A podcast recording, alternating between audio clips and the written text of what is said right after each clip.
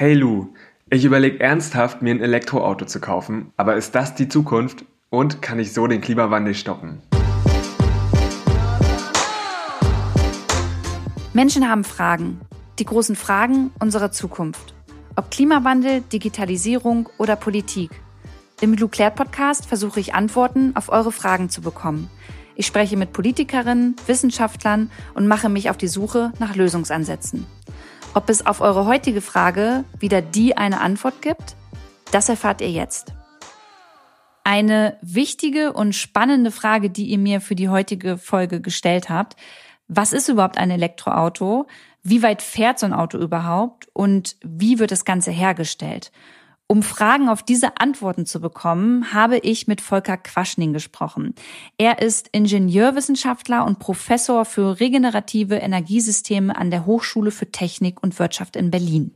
Herr Quaschning, wie sieht's denn beim Status quo Klimawandel eigentlich aus? Ich, wir werden immer mit den neuesten Zahlen irgendwie konfrontiert, aber können Sie noch mal ganz kurz zusammenfassen, was ist jetzt gerade der Status quo? Naja, wir haben ja das Pariser Klimaschutzabkommen beschlossen, aus gutem Grund, weil äh, die Klimafolgen ja immer dramatischer werden. Wir sehen in Kalifornien, was passiert. Wir sehen die Waldbrände in der Arktis. Wir sehen die Dürresommer hier in Deutschland und das erst bei einer globalen Erwärmung von einem guten Grad. Das heißt, wir haben ein Grad mehr seit der Vorindustrialisierung und wir haben bei dem Pariser Klimaschutzabkommen beschlossen, nicht mehr als 1,5 Grad einzuhalten, weil Jetzt ist es ja schon schlimm. Es wird nochmal sich deutlich potenzieren. Und wir wissen, dass wenn wir zwei, drei oder vier Grad plus erreichen, was wir problemlos schaffen können, dann werden wir einfach Folgen haben, die wir einfach nicht mehr kontrollieren können. Das heißt, wir verlieren dann im Prinzip komplett die Kontrolle über unser Klimasystem. Und ähm, das wäre natürlich einfach am Ende dramatisch. Und deswegen müssen wir auf 1,5 Grad normalerweise runterkommen. Das bedeutet aber auch, dass wir, naja, auch sehr, sehr schnell mit den CO2-Emissionen runterkommen müssen. Und die Berechnungen sagen, dass wir in Deutschland eigentlich so in den 30er Jahren, spätestens 2040, klimaneutral werden müssten. Also kein Öl, keine Kohle und kein Gas mehr verbrennen dürfen, wenn wir wirklich das einhalten wollen und Deutschland seinen Beitrag dazu leisten möchte. Und da sind wir meilenweit davon entfernt.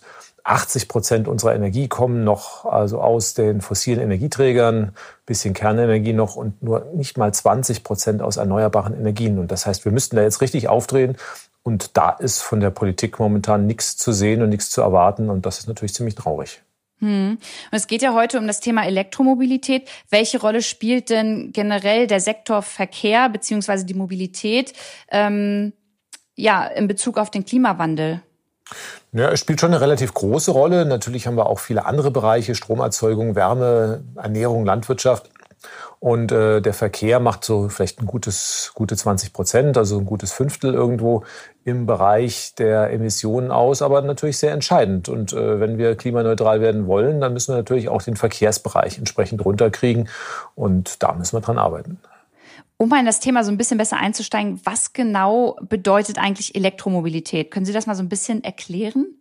Naja, wir haben ja jetzt so äh, immer noch einen antiken Verbrennungsmotor. Also früher hatten wir Kutschen, dann haben wir halt irgendwann den Verbrennungsmotor entwickelt. Zwischendrin gab es auch schon mal Elektroautos vor gut 100 Jahren. Da hatte dann äh, Siemens dann auch schon mal versucht, mit einem Elektromotor und einer Batterie das Auto zu betreiben. Aber dann hat sich halt der Verbrenner durchgesetzt, also den, den wir halt kennen mit Otto- und Dieselmotor. Wir schütten halt einfach Benzin in den Tank. Dann haben wir einen Explosionsmotor, der also ziemlich archaisch dann aus dem Benzin ähm, das verbrennt und in einer Verbrennungsmaschine dann da Bewegung draus macht. Damit fahren wir. Und da ist jetzt die Idee, dass wir das ersetzen durch Elektroautos. Also dann raus mit dem Verbrennungsmotor, rein ein schöner, kleiner, kompakter Elektromotor. Elektromotor, der keinerlei Emissionen macht und dann einfach eine Batterie dazu. Die laden wir auf und können damit durch die Gegend fahren. Das ist dann die Elektromobilität. Elektromobilität ist aber eigentlich alles, was mit Strom funktioniert. Also theoretisch ist natürlich auch die Bahn Elektromobilität. Einfach der Zug fährt ja auch mit Oberleitung mit Strom. Also insofern Unterschied zur, zum halt Verbrennungsmotor halt das, was mit Strom dann fährt. Und jetzt haben Sie gerade die äh, Batterie tatsächlich angesprochen. Die steht ja relativ häufig, wenn man irgendwie auch auf Social Media irgendwas mit dem Thema äh, Elektroautos liest, in der Kritik, ähm, weil sie bei der Herstellung nicht umweltfreundlich sein soll, sondern eher schädlich. Können Sie das mal so ein bisschen erklären und stimmt das? Also ich finde es total toll, dass wir diese Diskussion jetzt haben. Also ich finde es vollkommen absurd, dass wir die Frage der Rohstoffgerechtigkeit permanent ausblenden. Ne? Also äh, zum Beispiel es sind ja so Fragen wie Kinderarbeit oder Umweltschäden, die auftreten, die jetzt beim Elektroauto genannt werden. Also wer, wer irgendwo in den Discounter geht und sich eine Tafel Schokolade kauft, der macht sich überhaupt gar keine Gedanken, dass wir weltweit über eine Million Kinderarbeiter haben, die dann meine Billigschokolade herstellen. Kann man lösen, indem ich einfach irgendwie Fairtrade-Schokolade mir kaufe und gucke, dass wir äh, die Schokolade so herstellen, dass es funktioniert. Hat keine Socke bislang interessiert. Wir sehen das auch in anderen Bereichen, äh, bei Autos, bei Elektro, bei normalen Verbrennerautos. Ne? Da ist ja auch eine Batterie drin, diese schöne Starterbatterie. Das ist eine Bleibatterie. Was machen wir damit, damit es möglichst billig ist, die zu entsorgen? Ähm, werden die hier irgendwo eingesammelt, gehen zu größeren Teilen auch in Entwicklungsländer und da werden die von Kindern auseinandergenommen. Es gibt hunderte von Millionen von Kindern, die eine Bleivergiftung haben. Kein Mensch hat sich danach gekümmert.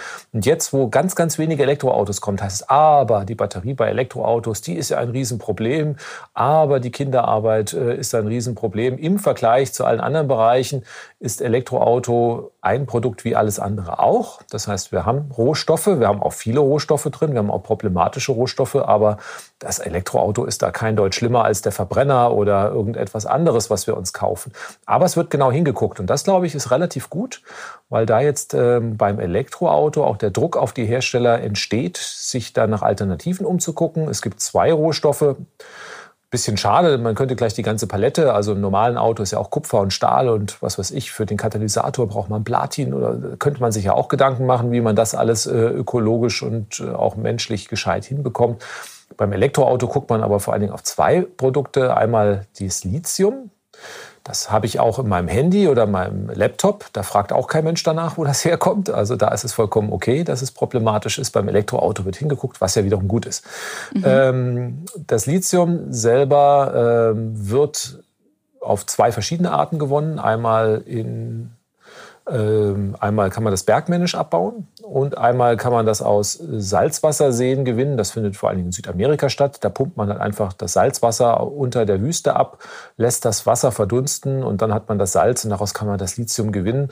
Und da werden natürlich große Mengen an Wasser abgepumpt, ist erstmal nicht so problematisch, aber irgendwo fehlt das natürlich dann äh, in der Region und dann fließt vielleicht Süßwasser nach und das ist dann in die Kritik geraten. Ist jetzt, sage ich mal, im Vergleich mal, zur Gewinnung von Erdöl oder Erdgas, was ich als äh, für, für die normalen Verbrennermotor brauche, immer noch harmlos, aber ist ein Problem.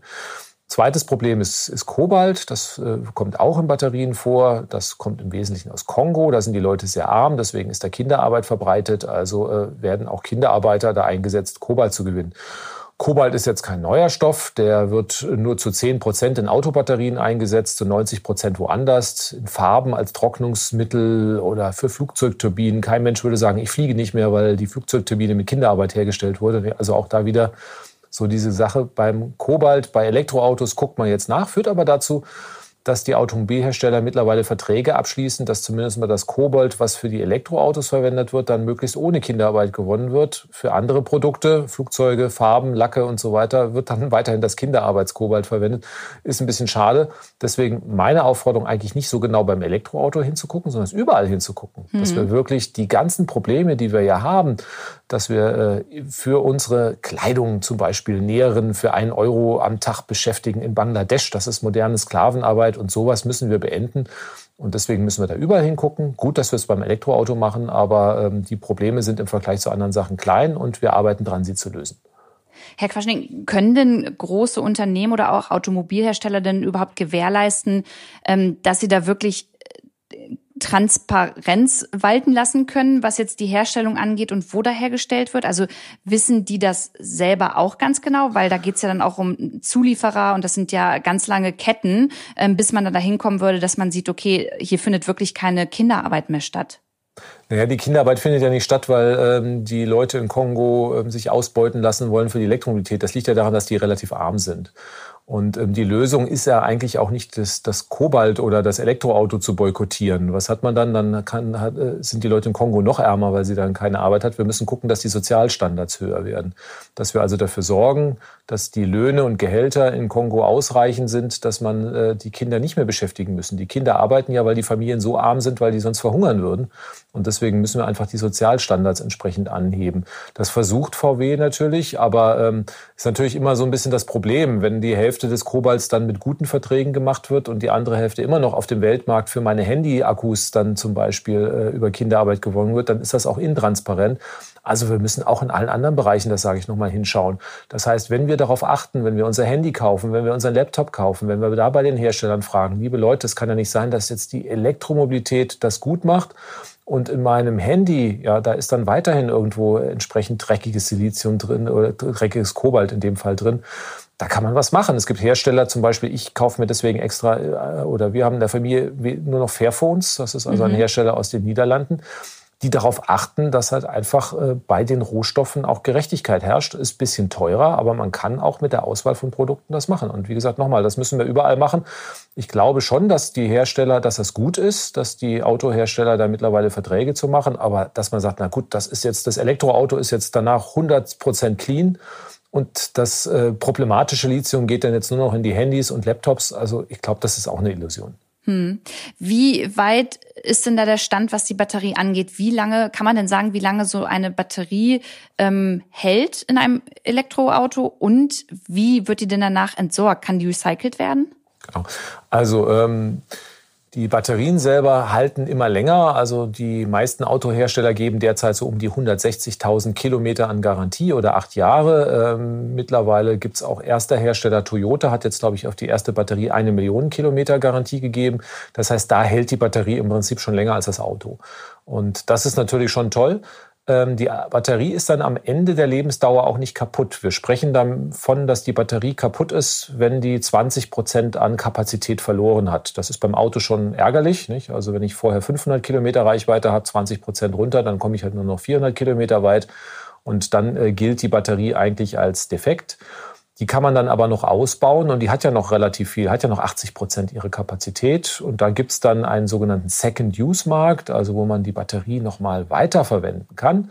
Das heißt, die wird dann ausgebaut und die kann man dann zum Beispiel in Kraftwerken für die Stromspeicherung nochmal einsetzen und dann nochmal fünf oder zehn Jahre weiter betreiben.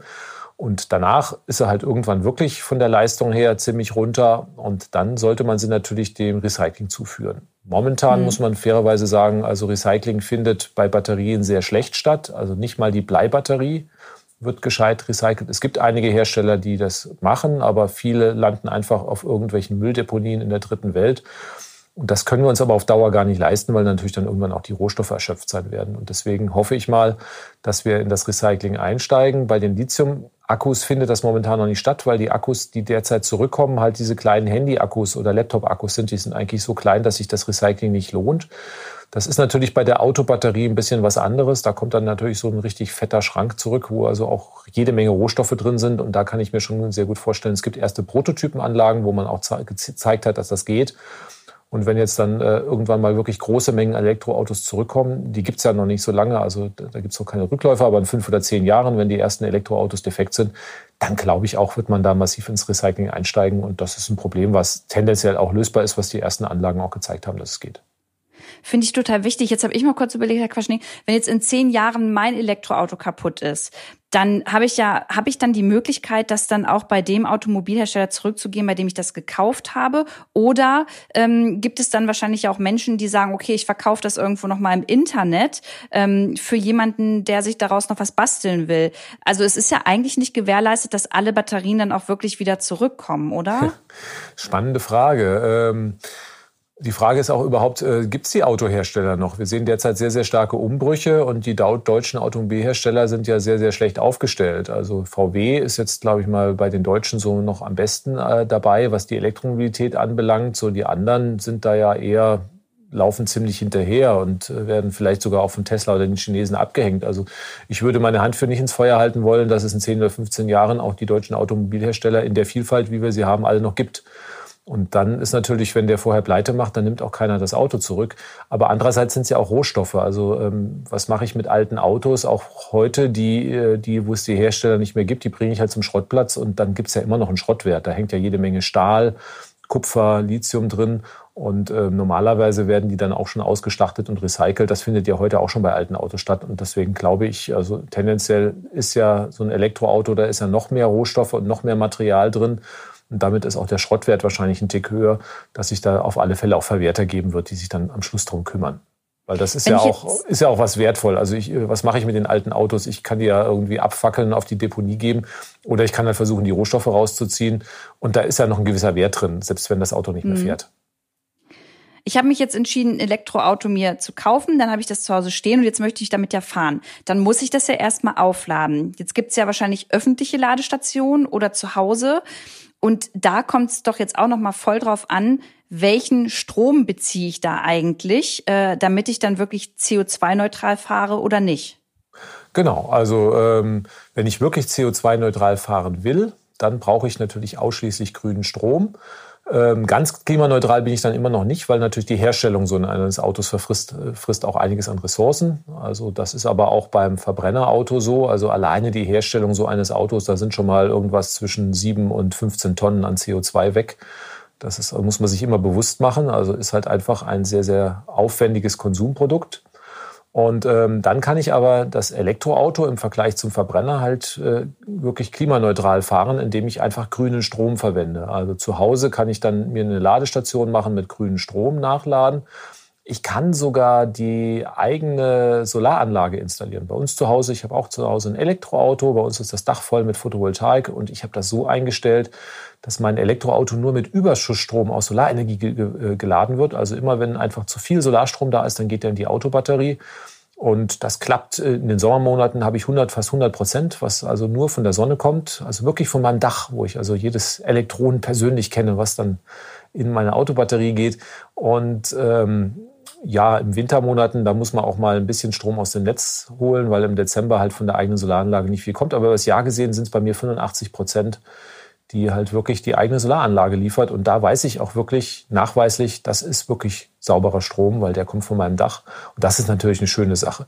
Wenn ich kein eigenes Dach habe oder keinen eigenen Ladeplatz, geht das natürlich nicht. Dann muss ich öffentlich tanken und ähm, da kann man aber auch ähm, sich Anbieter suchen, die dann sogenannten äh, grünen Stromtarif haben, also die Ladesäule dann mit grünem Strom be be beliefern und dann wäre das auch grün. Vielleicht müssen wir da nochmal unterscheiden, Herr Quaschning. Es ist ja so, ähm, nur nochmal für die Zuhörer und Zuhörerinnen, auch wenn ich grünen Strom beziehe, also grüner Strom, der hundertprozentig aus erneuerbaren Energien gewonnen wird, heißt es ja trotzdem nicht, dass aus meiner Steckdose jetzt wirklich nur dieser grüne Strom kommt, richtig? Sondern ich supporte dann ja eigentlich den Anbieter und die Herstellung an sich. Genau, da muss man unterscheiden einmal zwischen der Physik und einmal der, den ökonomischen äh, Fall. Also physikalisch sucht sich der Strom immer den kleinsten Weg. Also wenn ich direkt neben einem Braunkohlekraftwerk wohne und mir grünen Strom kaufe, dann wird natürlich jetzt nicht irgendwo ähm, das Elektron aus dem Wasserkraftwerk von Bayern den Weg zu meiner Steckdose suchen, sondern natürlich kommt das immer noch äh, aus dem Kohlekraftwerk. Aber wenn ich mir einen grünen Strom kaufe, dann geht mein Geld ausschließlich halt zu den grünen Stromprojekten. Also das heißt, das Kohlekraftwerk kriegt keinen Cent mehr von mir und ähm, das Geld geht dann zu den Betreibern von Solar- und Windkraftanlagen, die dann errichtet werden oder Wasserkraftanlagen. Und ähm, deswegen, wenn das alle machen würden, würden wir gar kein Kohlekraftwerk mehr haben, weil die natürlich gar keinen Strom mehr verkaufen könnten. Und deswegen ist der grüne Strom schon sehr, sehr gut. Das heißt, an anderer Stelle wird einfach mehr grüner Strom erzeugt. Der kriegt dann physikalisch jemand der auch noch Geld den Kohlekraftwerken gibt. Aber ich sorge trotzdem mit meiner Investition dafür, dass also die fossilen Kraftwerke immer weniger Geld kriegen und natürlich die gleiche Menge, die ich zu Hause verbrauche, irgendwo in Deutschland auch an grünen Strom zusätzlich erzeugt wird. Hm. So, jetzt habe ich mein Auto mit grünem Strom geladen, fahre damit so ein bisschen rum, bin in der Stadt unterwegs, möchte auch mal ins nächste Dorf. Ähm, jetzt sehe ich, ich muss jetzt bald wieder laden. Wie ist denn der Status quo dann, wenn ich mit meinem Elektroauto jetzt irgendwo hier in Deutschland unterwegs bin, was ähm, die Ladestation angeht? Sind die schon richtig gut ausgebaut? Ja, momentan geht das relativ gut. Also wir haben das im Urlaub ausprobiert. Äh haben dann auch versucht, also wir haben einen Tesla, aber wir haben extra mal versucht, nicht an Tesla-Ladestationen zu laden, weil ähm, das auch ein bisschen komplizierter ist, hatten da eigentlich keinerlei Probleme. Also das heißt, die Ladesäulen waren eigentlich in ausreichender Menge da. Es gibt jetzt natürlich, äh, wenn, je nachdem, wo ich wohne, also es gibt schon einige Wohnorte, einige Dörfer, ähm, wo es dann ein bisschen dünne ist mit den Ladesäulen, wo man dann ein bisschen weiterfahren muss, um dann nachzuladen, wenn ich zu Hause keinen Ladestellplatz habe. Ähm, wenn ich aber in Deutschland unterwegs bin von A nach B, dann ist das, glaube ich, wirklich kein Problem. Also momentan reicht das. die Frage, die sich natürlich stellt, wir haben auch relativ wenige Elektroautos. Die Anzahl der Ladesäulen, die wir momentan haben, sind okay. Wenn jetzt natürlich jetzt ein Boom entsteht, dann äh, sind irgendwann mal schnell zehnmal so viele Elektroautos da, dann wäre es natürlich wieder eng. Und deswegen müssen wir natürlich ganz dringend darauf achten, dass die Anzahl der Ladesäulen, die gebaut werden, halt mit dem Ausbau der Elektromobilität halt mitziehen. Nicht, dass wir dann irgendwann mal Engpässe haben, aber momentan, also kann man ganz klar sagen, also wirkliche Engpässe gibt es nicht. Ähm, das Problem ist eher das Ladesäulenchaos so ein bisschen. Also das ist nicht so, wie man das kennt von der Tankstelle, dass ich einfach irgendwo hinfahre und dann meine Kreditkarte reinschiebe und los geht's sondern man muss sich irgendwelche Ladekarten vorher besorgen. Und ähm, je nach Ladesäule brauche ich dann unterschiedliche und das macht das Ganze ein bisschen kompliziert. Und das ist eher das Problem, ähm, dass einige Leute zu einer Ladesäule fahren und dann am Ende gar nicht laden können, weil sie die falsche Ladekarte dabei haben. Da würde ich mir mal wünschen, dass wirklich unser Verkehrsminister sich nicht irgendwie um irgendwelche blöden Projekte kümmert und dann am Ende noch vom Untersuchungsausschuss landet, sondern dass er einfach äh, sich mal drum kümmert, dass wir hier eine gescheite Elektromobilität hinbekommen, wo es genauso einfach ist, ein Elektroauto zu laden wie Benzin zu tanken. Das kann ja nicht so schwer sein. Hm. Und wenn Sie jetzt gerade, Sie haben ja gesagt, Sie waren im Urlaub unterwegs mit dem Elektroauto, ähm, bedeutet das dann, Sie müssen vorher schon planen, okay, so weit kann ich mit dem Elektroauto noch fahren, da lade ich jetzt und dann dauert es ja auch erstmal, bis das äh, Auto aufgeladen ist, oder? Also äh, wie kann ich mir das vorstellen? Wie lange muss ich denn da warten? Kommt immer auf das Elektroauto drauf an. Also wie gesagt, äh, ich fahre jetzt äh, den kleinen Tesla seit einem halben Jahr und ähm, da ist das eigentlich gar kein Problem. Ähm, bei Tesla gibt es eine eine Software, da, da stelle ich meine Route im Routenplaner ein und der plant einfach alle Ladestops mit hin und lotst mich dann und sagt nach 300, 350 Kilometer, so, der Akku ist jetzt bald leer, fahr mal bitte an die Ladesäule und äh, weist mich da auch direkt hin und plant auch von der Fahrzeit die Ladestops gleich mit ein. Ähm, also bei so einer Strecke, wir sind von Berlin bis in die französische Schweiz gefahren, das sind so 1200 Kilometer, ähm, muss, müsste, also wir haben wie gesagt ähm, gerade jetzt nicht bei Tesla, das kann man bei mir auf YouTube nochmal nachgucken, da haben wir das dokumentiert. Also wir haben äh, nicht bei, bei, Tesla geladen, sondern es bei anderen. Aber wenn ich jetzt mit dem Tesla gefahren bin, das habe ich vorher mal ausprobiert, sagt mir der Routenplaner, ich brauche drei Ladestops insgesamt, etwa zwei Stunden Ladezeit auf einer Strecke von 1200 Kilometer. Finde ich jetzt nicht so dramatisch. Nö, kann man äh, sich irgendwie mal die Füße vertreten genau. oder dann ein mhm. Buch lesen oder sowas. Genau, jetzt gibt's Entschuldigung, nur nochmal einhaken, es gibt natürlich ein paar andere Autos, die ein bisschen langsamer laden, muss man fairerweise dazu sagen. Also nicht jedes Auto kann ganz so schnell laden wie der Tesla. Der neue VW kommt da etwa hin, aber es gibt auch noch ein paar andere Autos, die vielleicht halb so lange, halb so schnell laden und dann würde man halt auch dann doppelt so lange an der, an der Ladesäule stehen. Ist denn jetzt also Elektroautos, ist das jetzt Ihrer Meinung nach so die Zukunft, was umweltfreundliche Mobilität angeht? Oder gibt es da halt auch noch andere Alternativen, ähm, ja, wo wir auch noch weiter dran forschen sollten oder wo auch irgendwie das Konzept einfach mit in die Verkehrswende mit reinspielen sollte? Ja, die Zukunft ist gar kein Auto mehr, nicht? Also wir müssen mal schauen, die Innenstädte sind ja grausam, äh, das heißt, das sind ja eher Parkräume als Wohnräume und wenn man an einer viel, äh, vielspurigen Straße ist, klar, also Elektroauto sorgt dafür, dass wir weniger Abgase haben, dass es auch leiser wird. Also deutlich, die Städte werden deutlich weniger sein. Aber wir haben natürlich trotzdem noch die Verkehrsschneisen, wo also Kinder nicht spielen können. Wir haben auch immer noch die äh, ganzen Straßen, die zugeparkt sind, wo man dann sagen, oh Kind, pass auf, dass du mit einem Fahrrad nicht gegen das Auto dellerst, dann haben wir gleich 2000 Euro Schaden. Also das ist ja eine Situation, die, sage ich mal, für mich die Stadt irgendwie das Auto macht die Stadt nicht lebenswert. Im Gegenteil. Deswegen müssen wir eigentlich Verkehrskonzepte überlegen, dass wir die Autos so stark wie möglich reduzieren, raus aus den Städten, am besten in verkehrsautofreie Innenstädte realisieren, wo wir einen so guten öffentlichen Nahverkehr, Fahrräder und Fußwege haben, dass wir das Auto gar nicht brauchen das Auto immer weiter reduzieren. Also ich habe auch mal acht Jahre ohne Auto gelebt in der Stadt drin. Geht wunderbar, wenn man sich realisiert. Und wenn das alle machen würden und äh, man dann auch seinen Fahrradanhänger irgendwo direkt auf der Straße parken kann und dann, dann ist das auch einfach, dann funktioniert das. Äh, auf dem Land kann es ein bisschen schwieriger sein, aber auch da muss man gucken. Ich denke, langfristig wird man schon versuchen, äh, die Anzahl der Autos deutlich zu reduzieren. Die Bahn muss man aber ausbauen. Und wenn wir jetzt, sage ich mal, so über zehn Jahre denken, wird das natürlich auch nicht vorstellbar sein, dass wir komplett auf das Auto in so kurzen Zeiträumen verzichten, weil Deutschland tut sich ja mit Infrastrukturprojekten enorm schwer. Und wenn wir jetzt sagen, okay, wir wollen alle Autos äh, abschaffen und auf öffentlichen Verkehr Naja, alleine um die, die Zugtrassen auszubauen, brauchen wir wahrscheinlich 100 Jahre. Und deswegen werden wir eine Zeit lang Autos brauchen. Deswegen wäre ganz klar die Sache, Autos, die wir dann noch brauchen, sollten Elektroautos sein, weil das die einzigste Chance ist, klimaneutral zu sein. Und ansonsten sollten wir darauf gucken, wirklich, dass wir so viel wie möglich Verkehr reduzieren, zumindest mal Autoverkehr und auf alternative Verkehrsmittel, Fahrrad, Fuß und öffentlichen Verkehr setzen. Hm. Und die Wasserstoffvariante ist keine Lösung? Die ist definitiv keine Lösung. Es gibt einzelne Hersteller, die Wasserstoff ähm, bauen, Wasserstoffautos bauen, Toyota zum Beispiel. Ähm, wenn man hier in Deutschland rumfragt, auch bei VW, die haben sich das durchgerechnet, auch ganz klar gesagt, äh, nein, ich bin eigentlich kein VW-Fan. Also die haben jetzt ziemlich viel Dreck am Stecken, aber da haben sie endlich mal die richtige Entscheidung getroffen. Wasserstoff hat ein Riesenproblem. Wasserstoff hat ja das Image so von Jules Verne, da gab es ja so die unendlichen Weiten mit Wasserstoff, ein ganz toller Energieträger. Wenn ich das verbrenne, dann tropft nur sauberes Wasser aus dem Auspuff. Klingt ja erstmal ganz gut, wobei das im Winter auch irgendwie ärgerlich ist wenn da permanent Wasser raustropft, haben wir überall Glatteis. Also das sind so Fragen, die wir auch noch lösen müssen. Aber das ist ja nicht das Problem des Wasserstoffautos. Das Problem ist, dass Wasserstoff auf dieser Erde gar nicht in reiner Form vorkommt. Das heißt, ich muss diesen Wasserstoff erstmal herstellen. Das heißt, ich muss dazu dann Solar- und Windenergie nehmen. Und bei der Herstellung verliere ich etwas. Das heißt, ich muss jetzt erstmal viel Solarstrom und Windstrom nehmen, muss dann eine Elektrolyse betreiben. Da kommt dann Wasserstoff raus. Diesen Wasserstoff muss ich dann auf Druck bringen, auf 800 Bar oder verflüssigen. Da verliere ich nochmal was. Dann kommt er in den Tank rein.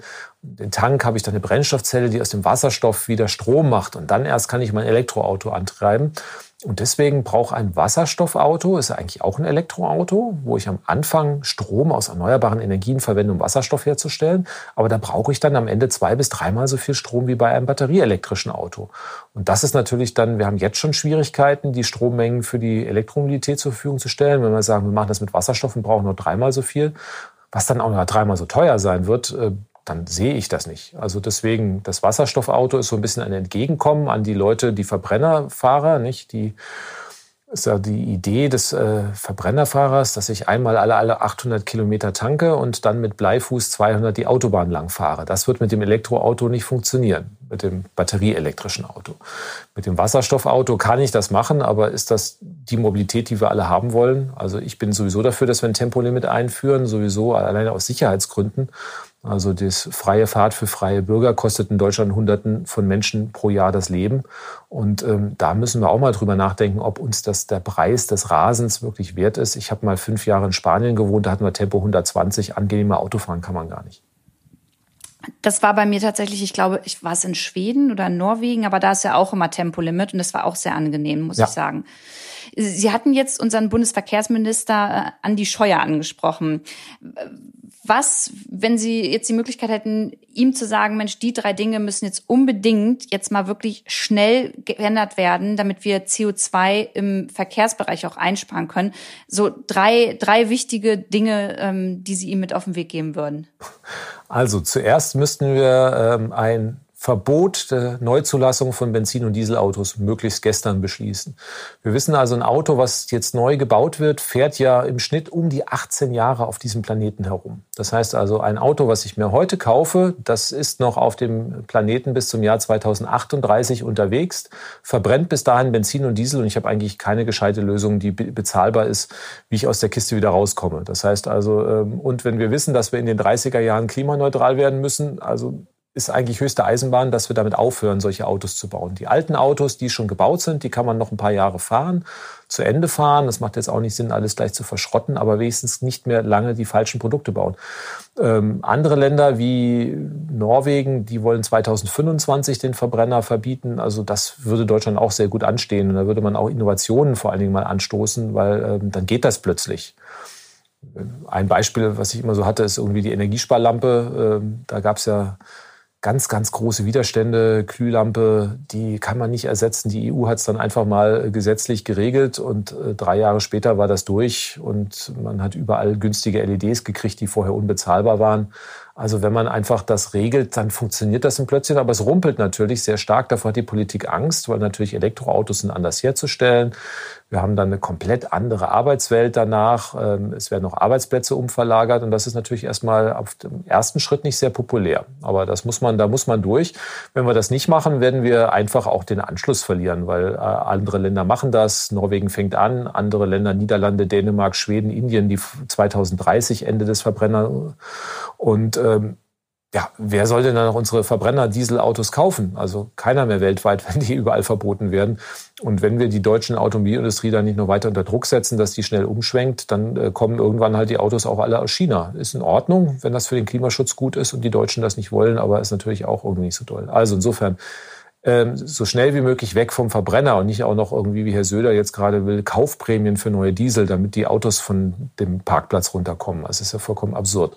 So, die nächste Sache wäre ähm, ganz klar ähm, umverlagern, also nicht mehr so viel Geld. Wir stecken ja erheblich mehr Geld in die Straße als in den öffentlichen Verkehr und die Schiene. Das müssen wir umdrehen.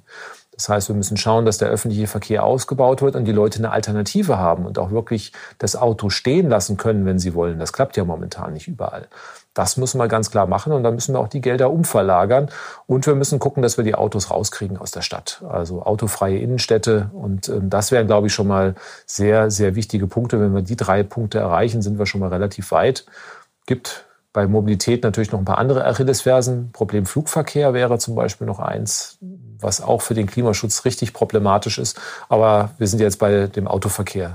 Das da gibt es so viele Themen tatsächlich. Ja. Hm. Jetzt sind ähm, wir fast am Ende und ich würde gerne den Zuhörerinnen und Zuhörern noch irgendwas mit auf den Weg geben, wie sie denn auch zu dem Thema beitragen können, ähm, Verkehrswende. Was würden Sie den Leuten mit auf den Weg geben? Wie können die sich einbringen? Wie kann man ähm, ja selber auch etwas verändern oder auch vielleicht Druck ausüben? Ja, in dem Moment, wie ich mich bewege, erzeuge ich ja einen Markt oder äh, bin auch Teil dieses Problems. Und deswegen ganz, ganz klar, also wie geht die Mobilität von, von morgen? Ich muss natürlich schauen, dass ich mich so wenig wie möglich, also mit einem so kleinen wie möglichen Klimafußabdruck bewege. Das hängt natürlich immer ein bisschen vom Geldbeutel ab. Also jetzt zu sagen, liebe Leute, äh, schafft das Auto ab. Wenn ich auf dem Land bin, geht das nicht. Wobei ich habe einen Freund auf dem Land, der äh, hat einen, Weg von 30 bis 40 Kilometer zur Arbeit. Der hat kein Auto, der macht das äh, auch mit dem Fahrrad äh, das ganze Jahr über. Geht. Aber äh, ist nicht jedermanns Sache. Aber man muss sich äh, einfach mal durchschauen. Schaffe ich es überhaupt, das Auto abzuschaffen? Wäre die Frage Nummer eins. Wenn nein, kann ich den Autoverkehr reduzieren. Also was weiß ich, viele Familien haben ja drei oder vier Autos, kann ich erstmal eins abschaffen vielleicht durch Carsharing ersetzen. Mhm. Ja, das wäre also eine Möglichkeit. Äh, Punkt Nummer fünf, also wenn ich das Auto dann äh, ja, nicht abschaffen kann oder nicht reduzieren kann, dann versuchen auf eine möglichst äh, klimafreundliche Alternative umzusetzen. Also dass man, äh, wenn ich es mir leisten kann, auf Elektromobilität umsteige, wenn ich es mir noch nicht leisten kann, dass man das Auto versucht halt zu Ende zu fahren, möglichst sparsam damit zu fahren und immer beobachten, weil in absehbarer Zeit werden auch Elektroautos preiswert sein und sobald es irgendwie geht, ähm, dann das Auto ersetzen und vor allen Dingen keinen neuen Verbrenner mehr kaufen. Weil wie gesagt, Lebensdauer von 18 Jahren, das heißt, jedes neue Auto mit Benzin- und Dieselmotor, was jetzt noch gekauft wird, ist für den Klimaschutz wirklich eine Katastrophe. Und deswegen also dann lieber das Auto zu Ende fahren, nochmal zwei, drei Jahre warten, bis die Elektroautos dann preiswert sind. Und äh, dann kann man auch umsteigen. Das wäre so ein bisschen die Reihenfolge, was ich dann vorschlagen würde. Und als letztes, Herr Quaschning, wenn man sich mit äh, ja, Ihnen noch mehr auseinandersetzen möchte, wo kann man Sie am besten finden? Genau, danke. Ich habe einen YouTube-Kanal, der ganz gut auch geklickt wird. Da sind einige Videos in letzter Zeit entstanden, auch zur Mobilität. Wo kann man laden? Wie geht das auf dem Weg in die Schweiz? Das haben wir schön dokumentiert, auch den Weg zurück. Demnächst äh, kommt auch ein Video zur, zum Nachtzug. Also wie kann ich den Flieger ersetzen, indem ich einfach auf den Nachtzug umsteige. Einfach mal solche Sachen haben wir da bildlich veranschaut. Und wir werden in diesem Jahr auch noch einen Podcast starten, mache ich zusammen mit meiner Frau dann, wo wir auch dann Themen zu Klimaschutz und zur Verkehrswende ansprechen werden bin ich super gespannt drauf. Ich packe Ihren Kanal nochmal in meine Show Notes für alle, die jetzt zuhören. Da könnt ihr dann nochmal äh, nachschauen. Und vielen, vielen Dank, Herr Quaschning, dass Sie sich die Zeit dafür genommen haben. Ja, sehr, sehr gerne. Ich weiß nicht, was ihr aus dem Gespräch mit rausgenommen habt. Ich habe auf jeden Fall aus dem Gespräch mit Volker Quaschning mit herausgenommen, dass es nicht nur wichtig ist, welche Autos wir in Zukunft fahren, sondern auch darüber sprechen, dass wir eigentlich bestmöglich gar keine Autos mehr fahren, beziehungsweise schauen, dass wir auch besonders in den ländlichen Regionen Infrastruktur zur Verfügung stellen, die es möglich macht, dass wir eben weniger Auto fahren müssen. Und wenn euch das Thema Elektroautos, Elektromobilität, Verkehrswende jetzt auch nach der Folge noch interessiert, dann schaut doch einfach mal bei unserem Instagram-Kanal Luclert vorbei. Da geht es nämlich in dieser Woche auch genau um dieses Thema und wir haben nochmal kleine Interviews und kleine Fakten für euch bereitgestellt. Ich freue mich, wenn wir uns auch nächste Woche wieder hören, wenn es wieder heißt Luclert. Bis dahin wünsche ich euch alles Gute, macht's gut.